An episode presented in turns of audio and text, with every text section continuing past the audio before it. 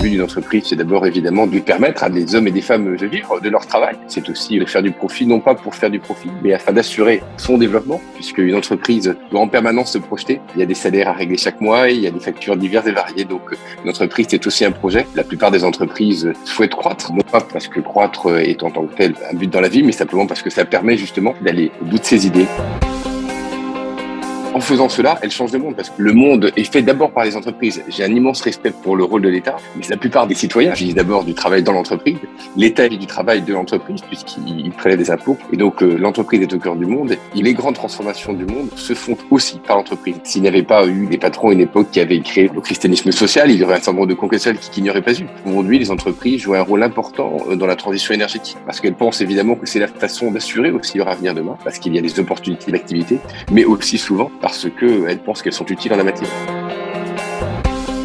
Les salariés sont aussi très contents de participer à changer le monde avec humilité, hein, parce que nous savons tous que nous ne sommes qu'un petit grain de sable hein, dans cet immense univers, mais qu'en même temps, c'est parce que chacun de nous agit sur le terrain que nous pourrons ensemble changer le monde.